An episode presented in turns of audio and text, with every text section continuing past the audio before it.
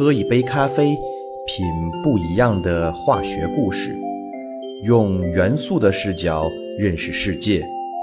欢迎来到元素咖啡。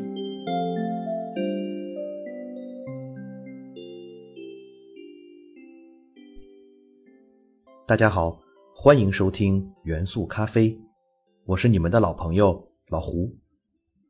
上期我们讲到，十七世纪由于西方的炼金运动，人们通过蒸干尿液的方式发现了磷。这种物质实际上是磷的一种单质，也就是只含有磷元素的物质——白磷。白磷是一种白色或浅黄色半透明固体，呈蜡状。散发恶臭的气味，并且具有剧毒，人只要误食零点一克就可以致死。皮肤如果经常接触白磷，也会由于皮肤吸收而引起中毒。当环境温度达到四十度的时候，白磷就会自燃。那为什么白磷在这么低的温度下就容易燃烧起来呢？这就与白磷的分子结构十分相关。白磷分子是由四个磷原子组成的。白磷的晶体也呈现正四面体构型，大家听到这里有没有很熟悉的感觉？我们前面讲碳原子的时候提到了金刚石，金刚石的分子结构就呈现正四面体，每个正四面体内含有五个碳原子，其中一个位于体心，而剩下四个位于正四面体的顶点。可是白磷分子虽然也呈现正四面体形状。但一个正四面体中只含有四个磷原子，均位于四个顶点，而体心则没有磷原子。别看这个小小的区别，却对两种物质的物理化学性质产生了巨大影响。金刚石由于体心具有一个碳原子，所以顶点的碳原子均与体心的碳原子形成化学键，相邻两个化学键的键角呈现一百零九度二十八分的角度。这个角度是最为舒展的角度，所以金刚石分子非常稳定，分子内部的化学键舒展，没有应力形变。而白磷分子则完全不同，由于正四面体中没有体心磷原子，四个顶点的磷原子就要相互成键，这时候化学键之间的角度就不会是一百零九度二十八分，而是六十度。六十度的键角让白磷的磷原子之间的化学键非常不舒展，十分别扭，从而分子内部存在很大的内应力，造成白磷分子不是稳定分子，而是亚稳定分子，十分活泼。当环境温度达到四十度时，白磷分子的化学键就会被氧气分子打断破坏，从而被氧化形成磷元素的氧化物。如果白磷不遇到空气，就不会被氧化，从而变得相对稳定。如果在无氧条件下加热白磷，便会得到磷元素相对稳定的无毒单质红磷。如果再继续加压，还能够得到更加稳定的单质黑磷。由于白磷分子十分不稳定，容易自燃，人们便想到用白磷作为取火的工具，从而发明了火柴。早期的火柴是将白磷、氧化剂和可燃剂涂在火柴棍上，在任何一个地方一划，由于摩擦生热，就能将火柴点着。但是由于白磷有毒，使用时比较危险，所以在一九零六年被禁止制造。现在的火柴，火柴头虽然不再使用白磷，可是，在火柴盒两侧的摩擦层却使用了红磷，所以。无论火柴的制作方法如何演变和发展，磷元素都是必不可少的。白磷有一个很神奇的现象，在前面介绍磷元素发现的故事的时候也提到了，那就是在黑暗中可以发光。我们称这种光为磷光。那什么是磷光呢？物质发光的主要原因是组成物质的原子外电子的跃迁。当电子吸收能量，例如热量、化学能、电能、光能等，电子就会跃迁至更高的能级。但是电子在高能级不稳定，就会跃迁回低能级。当电子回到低能级时，就会把之前吸收的能量释放出来。这个能量释放的过程就会发光，也就是以光能的方式把能量释放出来。我们日常生活中最经常遇到的发光过程是物质吸收了热量而发光，例如钨丝灯泡。电流通过钨丝时，会将钨丝的温度加热到两千五百摄氏度以上，这时钨原子的电子就会吸收热量，从而实现向高能级的跃迁。当电子回到原来的能级时，就会发光，这就是电灯泡的发光原理。但是，当电子吸收的能量不是热能，而是光能的时候，情况就会分为两种。如果电子吸收光能量后会立刻释放能量，从而发光，这种光被称为荧光。例如，我们日常生活中使用的荧光灯，就是通过将电能首先转化为紫外光，灯管壁的荧光物质吸收紫外光后，就会立刻释放可见光，从而实现照明。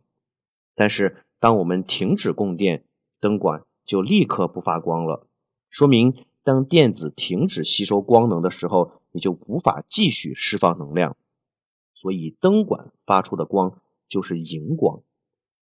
另一种情况是，如果电子吸收光能之后只是缓慢的发光释放能量，并且当我们停止能量供应之后，由于物质释放能量较慢，之前吸收的光能。并没有完全释放完，还可以在相当长的一段时间内继续释放发光，这种光就被称为磷光。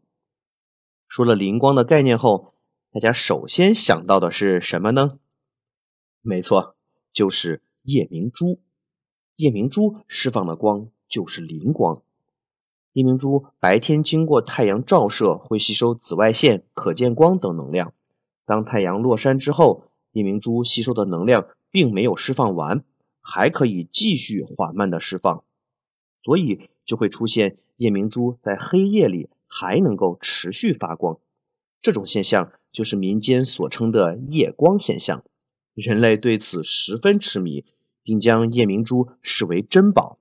其实，白磷这种从尿液中获得的物质，也跟夜明珠一样，具有相同的夜光特性。由于白磷与氧气接触非常容易自燃，应用于战争中就制造出了一种相当讨厌的武器——磷弹。当磷弹爆炸时，大量白磷被抛洒出来并发生燃烧。白磷的燃烧产物是五氧化二磷，这是一种固体粉尘，可以作为烟雾弹使用。但如果在白磷颗粒中加入一些粘稠剂，那么在磷弹爆炸的时候，大量白磷就会很容易的粘到人体皮肤上进行燃烧，并且很难及时去除。由于燃烧温度很高，可以一直烧到骨头，对人的杀伤效果巨大。这种白磷制成的燃烧弹，由于过于恐怖，在一九八零年通过的联合国常规武器公约中被列为违禁武器，不允许在战争中对平民使用。含磷物质中不光是白磷十分特别，还有一个物质也是民间十分常见，它就是磷化氢。听到这个名字，大家可能并不熟悉，但是它的故事却既熟悉又阴森。在古代，农村夏夜的墓地旁经常会出现鬼火，并且总有一种错觉，就是鬼火总是追着人跑，就像是鬼魂显灵了一般。十分邪门那么鬼火到底是怎么回事呢？前面讲了，人体内含有大量的磷元素。古时候，当人死后都是采用土葬，躯体被埋在地下，逐渐腐烂，同时也发生着各种化学反应。其中有一个反应，就是人体内磷酸根中的磷会被转化为磷化氢。磷化氢是一种气体物质，具有大蒜味儿。或臭鱼味，并且具有剧毒。磷化氢也和白磷一样，具有非常低的燃点。当磷化氢产生之后，就会沿着地下的裂痕或者孔洞冒出到空气中。当与氧气接触时，由于夏天气温较高，磷化氢就会自燃起来，形成鬼火。鬼火的颜色主要有三种：绿色、蓝色、红色。到底一个人死后是出现哪种颜色的鬼火？取决于这个人体内含有的硫、铁等其他元素的相对含量的高低。那么鬼火为什么还会追着人跑呢？其实这是个物理问题。大家知道，在夜晚，特别是没有风的时候，空气一般是静止不动的。那么鬼火也是静止不动的。但是当鬼火旁有人经过的时候，人身边的空气就会流动。物理学中有个很基本的方程，叫做伯努利方程。这个方程告诉了我们，流动空气的气压比静止空气的气压低，并且空气流动的越快。气压下降的越厉害。当人经过鬼火时，人身边的空气由于流动了起来，所以压强降低。此时，鬼火附近的空气就会向低气压方向移动，也就是朝人的方向移动，同时就会带着鬼火一起向你飘来。这个时候，人移动得越快，人身边的空气流动就会越大，从而压强就越低。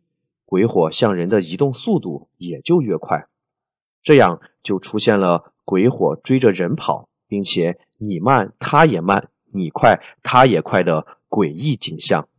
好了，本期老胡给大家介绍了两种最具代表性的含磷物质——白磷和磷化氢。有没有发现，含磷的物质总是以一种非常奇怪的方式出现在我们的生活中？其实。磷是一种很矛盾的元素，磷既是动物、植物不可缺少的元素，也是植物的重要肥料。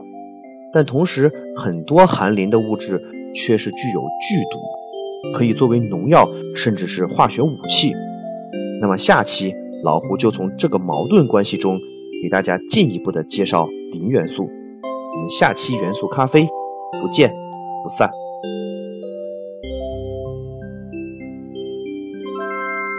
元素咖啡由喜马拉雅独家播出。